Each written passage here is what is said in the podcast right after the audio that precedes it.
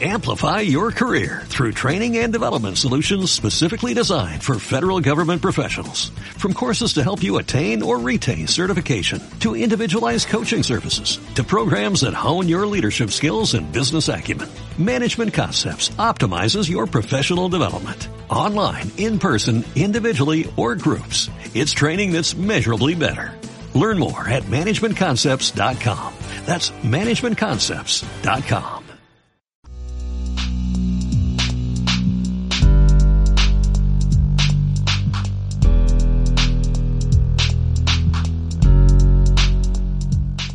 Hablamos en Villaviciosa Digital con el alcalde de Villaviciosa de Odón del Partido Popular, Raúl Martín Galán. Buenos días. Hola, buenos días, ¿qué tal?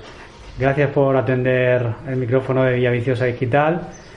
Tensión es la palabra que, que domina tras el pleno del pasado lunes. Mm, Yo no lo diría tal cual, es decir, era necesario que los vecinos eh, conociesen la situación actual del municipio, el trabajo ingente que se ha hecho para la presentación de unos presupuestos que, como todos sabéis, es la herramienta principal para manejar eh, el futuro o el año de- del ayuntamiento y, simplemente tenía la obligación de, de tener esa transparencia con los vecinos, que es en lo que me comprometí desde el primer momento que fui alcalde. Entonces es un poco lo que intenté transmitir, la situación que hay actualmente de bloqueo por parte de un pacto antinatura de aquellos que nos han puesto aquí con Más Madrid, Vox Villa, PSOE y Ciudadanos. Es lo que quise transmitir. Los vecinos lo que nos hacen llegar es que está bloqueado efectivamente el municipio y que unos por otros la casa sin barrer. ¿Cómo se puede desencajar esta situación, Raúl? A ver, nosotros llevamos con los presupuestos prorrogados desde el 2018, es decir, que ya se ha hecho anteriormente. Y, recordamos que el señor Pedro Sánchez llevaba cinco años con los, con los presupuestos prorrogados del señor Montoro. Por lo tanto, se puede. Es decir, la herramienta fácil es llegar a un diálogo, un consenso, como hemos intentado con todas las fuerzas políticas, y hacer una herramienta que nos, que nos permita realmente controlar los gastos, las inversiones, etcétera, etcétera. Pero aún así, eh, hay otras formas eh, que se puede conseguir eh, inversiones y actuaciones sobre el municipio que, que no tiene por qué pasar por los presupuestos, como hemos hecho durante todos estos años anteriores. ¿A día de hoy es inviable el consenso con Vox, alcalde? Yo no tengo ningún tipo de problema con nadie y lo quiero recordar. Es decir, nosotros nos hemos reunido con toda la voluntad, hemos metido todo lo que nos han pedido, el 80% y yo incluso diría más de todas sus peticiones. Eh, eh, las hemos metido y las hemos incluido dentro del, del presupuesto.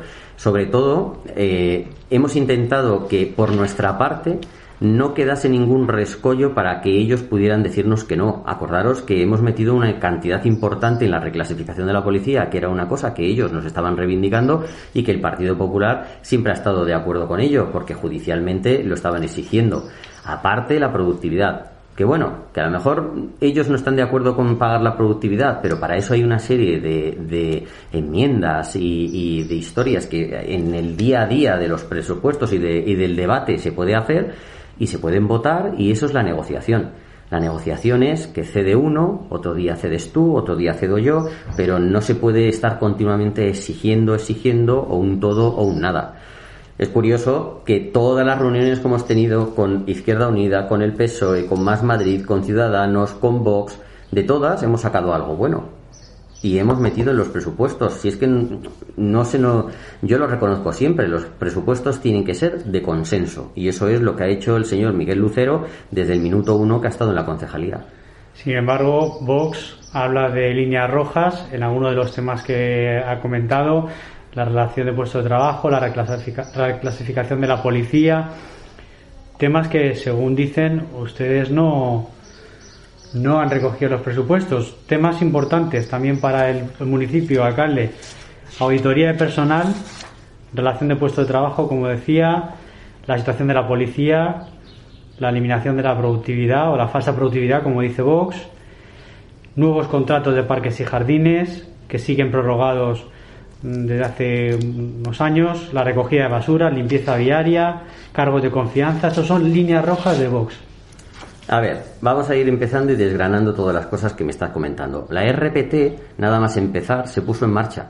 Y ya está licitada y, está organizada por todos los departamentos de, de, aquí del ayuntamiento. Lo que pasa que salió a concurso y se quedó vacía, es, decir, no cumplía la normativa, que es otra cosa que habrá que preguntarse por qué los eh, contratos importantes se quedan, se quedan exentos, o sea, se quedan vacíos.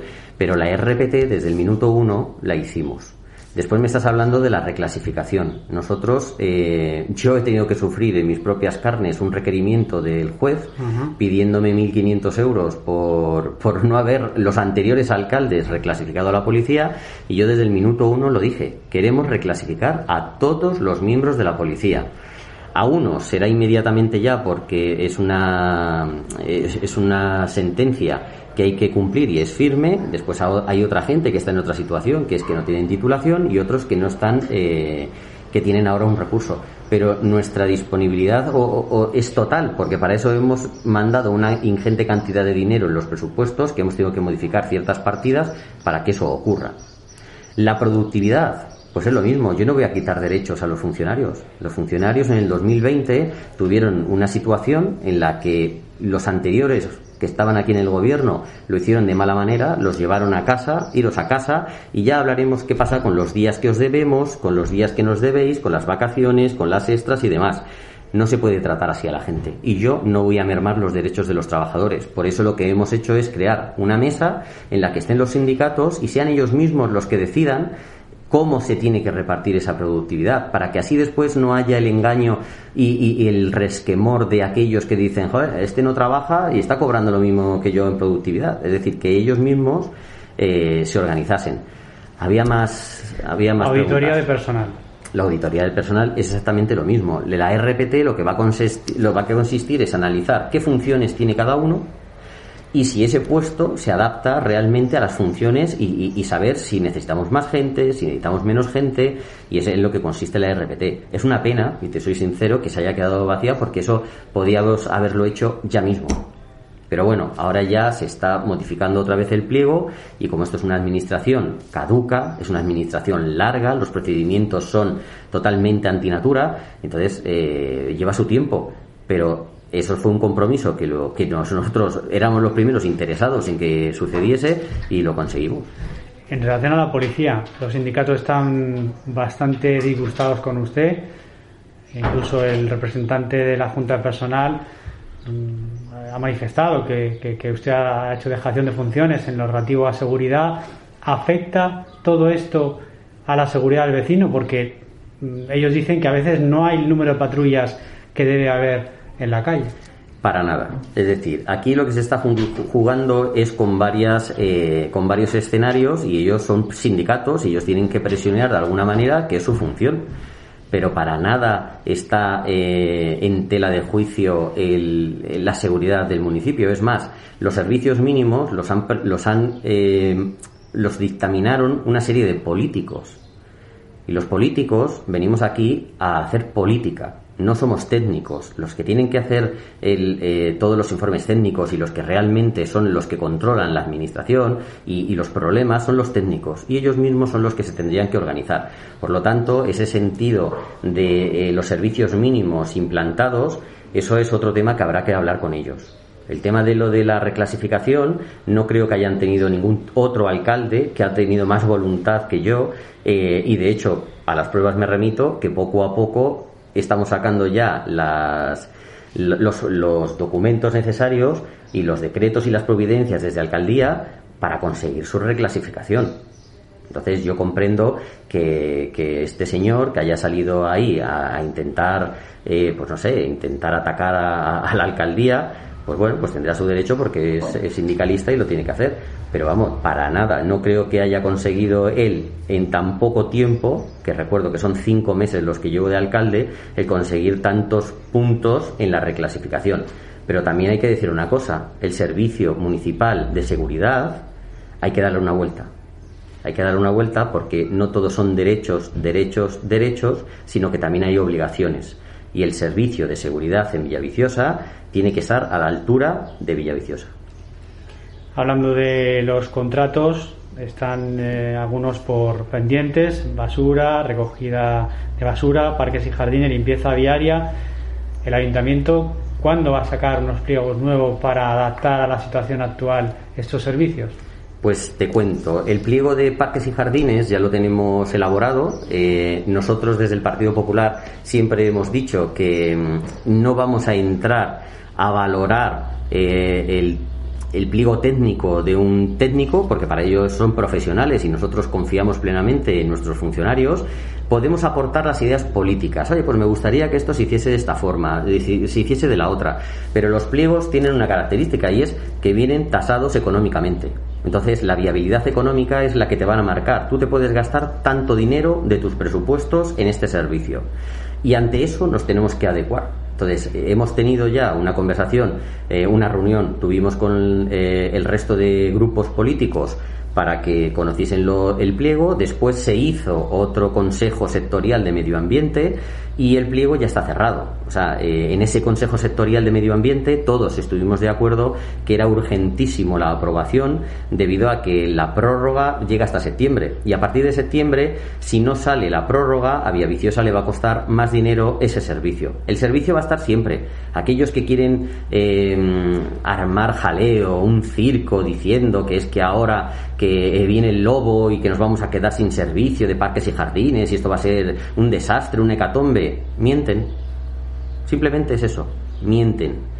El servicio se tiene que prestar y se va a prestar. Lo que pasa que eh, si entre todos remamos a favor y sacamos el pliego de parques y jardines que lo queremos llevar ahora, eh, pues será muy bueno para Villaviciosa.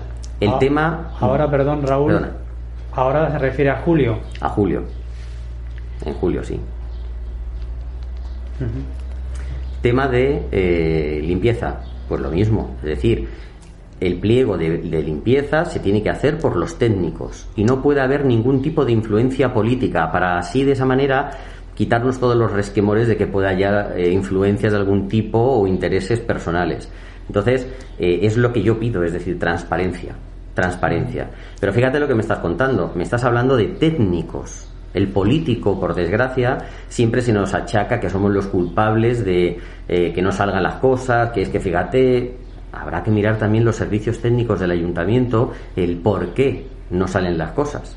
Si un pliego tiene que salir en, una, en un determinado tiempo, habrá que exigir que eso se cumpla. Y es a lo que hemos venido, a mirar por el bien de los vecinos y, con total transparencia hablarle a los vecinos de la situación que tenemos en el ayuntamiento habla de que eso se cumpla. ¿Qué ha pasado con la piscina municipal? Porque a día de hoy se va a abrir, no se va a abrir, está intervenido el servicio municipal de piscina del Ispaocio. A ver, te cuento. La situación del el Ispaocio. El Ispaocio ha entrado en una eh, actividad concursal, ¿vale? Entonces, legalmente nosotros no podíamos actuar hasta un día, no, no me acuerdo ahora el día, me parece que fue el 15 de junio, no, no me acuerdo exactamente de la fecha y entonces eh, no habían organizado eh, nada, ni el gerente concursal ni nada. ¿Qué ocurrió? Pues que nosotros empezamos ya a, organizar sobre todo lo que no se ha hecho antes en España, que es secuestrar una concesión parcial. Es decir, nosotros lo que hemos dicho a Ispaocio es, no hay ningún problema, si usted no puede darnos el servicio de las piscinas, no se preocupe, el ayuntamiento secuestra parcialmente esa concesión dedíquense a los recursos que tienen dentro del gimnasio y nosotros nos vamos a dedicar a las piscinas. Pero eso tiene unos tiempos legales. ¿Qué, día es el que el ayuntamiento se hizo cargo de ese intervino parcialmente el servicio? No me acuerdo exactamente, pero me parece que rondaba el 15 de junio por ahí. No, no me acuerdo exactamente. Para que la gente y los vecinos lo sepan, hasta el 15 de junio más, menos, más o menos el ayuntamiento no ha podido hacer absolutamente nada para preparar las piscinas o ayudarles. Mientras tanto, eso sí, mientras tanto sí que le habíamos pedido a, la empresa que por favor que nos avisase que estaban limpiando ya la pradera y que estaban tratando el agua. Entonces, las piscinas están tratadas, las piscinas están eh, con, su, con la pradera pues, pues en condiciones. ¿Cuál es el inconveniente? La burocracia. Es la burocracia. Es decir, Ahora lo que tenemos que ver es qué servicios nos está prestando Ispaocio y utilizar esos servicios que nos van a dar ellos con los nuestros propios. Y ese dinero que nosotros nos vamos a gastar para sacar adelante y poner los eh, socorristas, los ATS, los jardineros que hagan falta, todo eso se descontará del canon. Que no se piensen los villadoneses que es que vamos a gastar más dinero en algo. No, no, no. Directamente eso se les descontará Cerca del canon. de 180.000 euros de canon, creo que tengo entendido cada tres meses. O sea, son unos 60.000 euros al mes y de eso se le descontará los servicios. Entonces, esta mañana mismo hemos tenido una reunión, ¿vale? Y entonces, eh, imagínate, para mí es un servicio esencial la piscina y súper importante. Que nadie se piense que es que el ayuntamiento eh, se nos ha metido en la cabeza que este año no haya piscina. No, no, al contrario, es que es una de las prioridades que tenemos. Y estamos barajando que con un poco de suerte, este fin de semana, ya se podrán abrir las piscinas en Villaviciosa de Odón. Este fin de semana es la estimación que tienen ustedes. Ahí está. Otro tema importante que la gente no es que lo haya sea una de las líneas rojas de Vox, pero la gente al final, alcalde, lo que quiere es ver que se hagan cosas. Y es en el tema de la vivienda. ¿Cómo está el tema de Monte de la Villa, la comisión? ¿Qué avances ha habido en relación a la comisión? ¿Se iba a encargar una auditoría para ver el tipo de vivienda? ¿Cuándo se sacarán las primeras viviendas? A ver, la vivienda es una obsesión que yo tengo desde que empecé. ¿Por qué? Porque yo tengo 43 años, vivo en mi pueblo y la mayoría de mis amigos del instituto, del Calatalifa, del Laura, muchos han tenido que ir a Brunete, se han tenido que ir a Sevilla la Nueva, a pueblos que son más asequibles y que han tenido que hacer sus familias fuera, porque es que aquí no era imposible comprarse una casa. De hecho, yo vivo en un pisito pequeñito eh, en Villaviciosa, en el centro, porque no puedo acceder a otra casa superior aquí en Villaviciosa. Entonces, es un problema que realmente hay aquí. ¿Qué es la ventaja que tenemos? Que tenemos cuatro parcelas en el Monte de la Villa que podemos utilizar para hacer vivienda de protección. Tres parcelas, bueno, en, una serie de comisiones de vivienda que se hicieron ya cuando estaban los anteriores eh, gobernando, el PSOE y Ciudadanos, eh, sí que se sí que se aportó que queríamos viendo unos resultados de unas encuestas que se habían hecho que el 80% de la vivienda fuese en compra y el 20% en alquiler entonces ¿Cuál es la manera más fácil de, de hacer eso? Las, sacarlas de compra ya, inmediatamente. Entonces en eso me puse en contacto con los servicios técnicos, me puse en contacto con todos los grupos políticos y recogiendo las necesidades que entre todos pensamos, pues por ejemplo, habitaciones dos o tres, pero también hay que poner para familias numerosas que tengan cuatro. También habrá que tener para pues, personas que tengan algún tipo de discapacidad. Es decir, tenemos que mirar para toda la población y sobre todo que sea una manera limpia, transparente de adjudicación. Eso fueron las líneas rojas que yo sí que puse ahí línea transparente de adjudicación. Entonces, se, entre todos eh, decidimos los requisitos que teníamos que tener, los años de empadronamiento para esas casas y ahora lo que se hizo fue trasladar toda esa información al servicio técnico. El servicio técnico ha hecho un pliego que ahora está esperando la información de otro pliego que es el servicio jurídico. Me han dicho que ya lo tienen muy avanzado, por lo tanto en breve podremos eh, también mostrar un pliego para, para, que se construya y para que puedan unas empresas constructoras, cooperativas o quien sea necesario el, el, optar para construir las viviendas para Vía Viciosa. ¿De cuántas viviendas iniciales estaríamos hablando, alcalde? Pues teniendo en cuenta que en 15 años no se ha hecho ni una sola vivienda y que las últimas fueron de unos 80 unidades o algo así, más o menos, yo espero eh, el poder sacar unas 350 y tantas viviendas en venta. Eh, a lo mejor antes de irme eh, o, en esta legislatura no vamos a ver la casa construida, pero sí que ya se vea el movimiento de las tierras, que ya se vea el sorteo, que la gente tenga ilusión y que la gente pueda que pueda pensar en tener un futuro aquí en Villaviciosa. Para terminar, alcalde, remodelación del equipo de gobierno entre un clima de insultos, según ha comunicado la ejecutiva del Partido Popular, que se ha producido antes de ayer, según nos han indicado, de personas del entorno de Vox, y usted decide remodelar el equipo de gobierno. Para avanzar, incluye a un concejal que ha estado 12 años, como el señor Navarro, con el Partido Popular, que dejó el Partido Popular, creó un, se presentó a las elecciones como agrupación de vecinos, estuvo con el equipo de gobierno anterior de la moción de censura en una entrevista que nos concedió el señor Navarro dijo que, ponía un aprobado alto casi notable al anterior equipo de gobierno al que usted ha hecho una moción de censura y ahora le incorporan al equipo. ¿Cómo puede explicar esto? Antes de continuar, con relación a los insultos que has comentado, pues sí, efectivamente, eh, cuando yo salí del pleno, e incluso en el propio pleno, que estaban todos mis compañeros allí, recibí una serie de amenazas y de insultos por parte de un concejal de Vox, eh, que no te venían a cuento, porque se puede tener discrepancias, pero nunca se, tienen que, nunca se tienen que perder ni los valores ni la educación. Y después, al salir del ayuntamiento, nos estaban esperando en la calle y allí, a la presidenta de mi partido, a Yolanda Estrada, la profirió una serie de insultos. A mí me puso también de vuelta y media y nos estuvieron, pues, poco más que acosando por la calle Carreta porque es que venían persiguiéndonos. Y a mí lo que, lo que me sorprende es que todo en presencia de la diputada nacional, que es María Ruiz, y que por desgracia ha sufrido ella misma esto en sus propias carnes, cuando el señor Pablo Iglesias le faltó el respeto de esa manera ante todos eh, en el, en el hemiciclo. Y por lo tanto me sorprende que ella no condene estas actuaciones de los miembros de su equipo. ¿Van a poner alguna denuncia por estos hechos? Estamos valorando la situación y nuestro gabinete jurídico está valorando a ver si es necesario o no el tomar medidas, pero sobre todo es eh, moralmente el, resarcir y pedir perdón. No se puede tener tanta crispación. La política es política y, los vecinos y la convivencia tiene que ser siempre pacífica dentro de las reglas de, convivencia. Y mucha gente ha sufrido un veto continuo por parte de Vox Villa.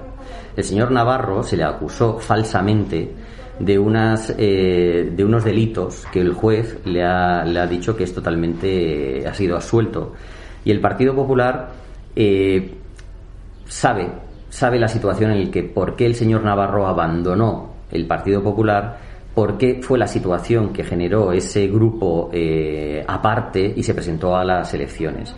Eso lo sabe el Partido Popular. En el momento que se solucionan y se regenera Villaviciosa eh, y su Partido Popular y ya no existe esa fricción, el señor Navarro es del Partido Popular y además se ha afiliado de nuevo al Partido Popular.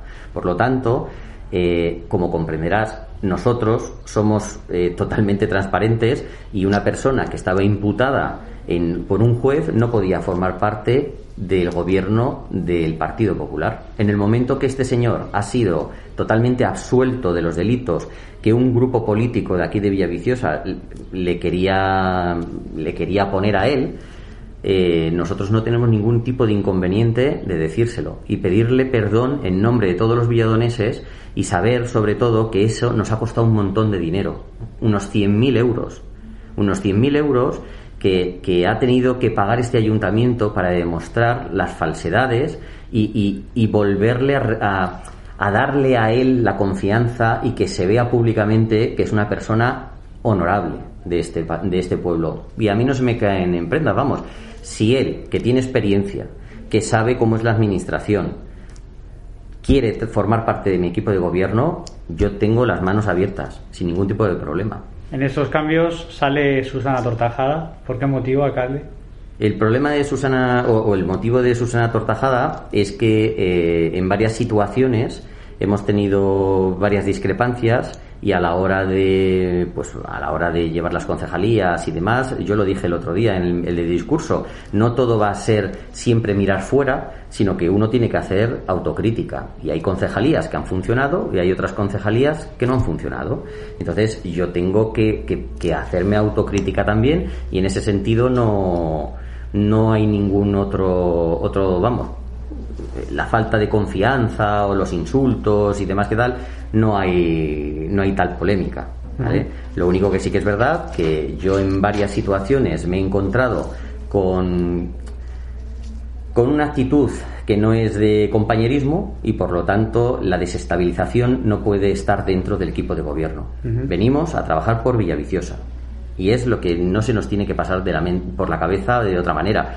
Eso sí, todos cuando nosotros nos metimos en esto, eh, nos presentamos a través o, bajo un paraguas de unas siglas políticas, que es el Partido Popular, del cual yo me siento súper orgulloso de representar desde los 18 años.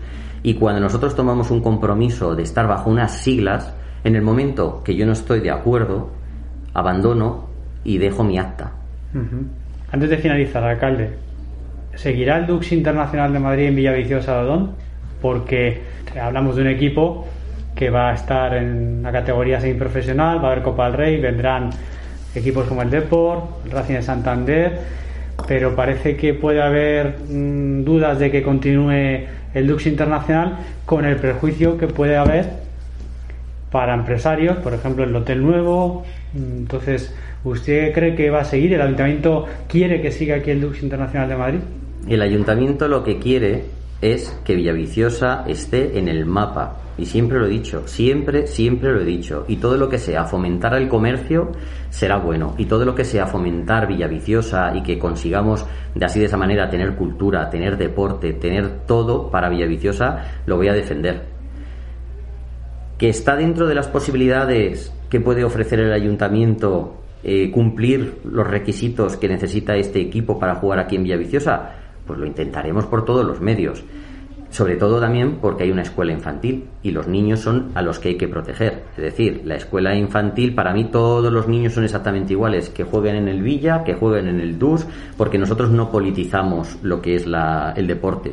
Por lo tanto, todo lo que esté en nuestra mano y los servicios técnicos eh, crean conveniente, lo, lo tendrán. Parece que ahora mismo el kit de la cuestión, si me permite la frase, es que el equipo, el primer equipo del Lux Internacional de Madrid, pueda jugar en el denominado campo B, que tiene más capacidad y que simplemente pues haciendo un camino, eh, habilitando un camino para que las personas que vayan a los campos de fútbol 7 pues puedan ir, e-, ese es el, el mayor hándicap Parece ser. Mm, no, no es exactamente así. Es decir, hay más requisitos. Hay más Las requisitos. luces, la, la encasillamiento del estadio o las gradas tienen que ir también, creo que, es, compartimentadas. efectivamente, Claro, efectivamente. Entonces, esos son los servicios técnicos los que nos tienen que decir el tiempo, el dinero y si, y, y si es bueno para el interés de Villaviciosa. Yo siempre le digo lo mismo, es decir, todas las inversiones que se tengan que hacer o mejoras tienen que ser para toda la gente de Villaviciosa. Es simplemente eso. Entonces, eh, en ese sentido, que hablen los técnicos y que nos comenten los técnicos si, si es viable o no es viable. Que ellos, eh, que Villaviciosa quiere que estén aquí, claro que sí. Todo el mundo. Villaviciosa no somos un, un pueblo eh, arrogante ni somos un pueblo cerrado, al contrario, eh, estamos siempre abiertos a salir a la calle, a hablar los unos con los otros y si viene gente de fuera a jugar aquí, pues nosotros están contentos de que conozcan nuestro pueblo. O sea que podremos ver los villadonenses al Deportivo de La Coruña aquí eh, a partir de septiembre. No te lo puedo asegurar porque no estoy yo en el tema de, de la negociación con los servicios técnicos y demás. Eso lo lleva personalmente el, el concejal de deportes. Pues alcalde de Villaviciosa Odón, le agradecemos esta entrevista. Muchas gracias.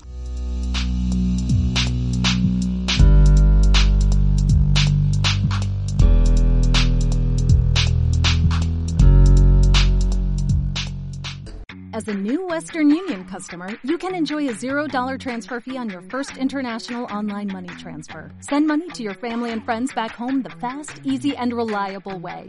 Visit westernunion.com or download our app today to get started, and your first transfer fee is on us. FX gains apply, not available for credit cards and transfers to Cuba. Services offered by Western Union Financial Services Inc. and MLS 906983 or Western Union International Services LLC and MLS 906985.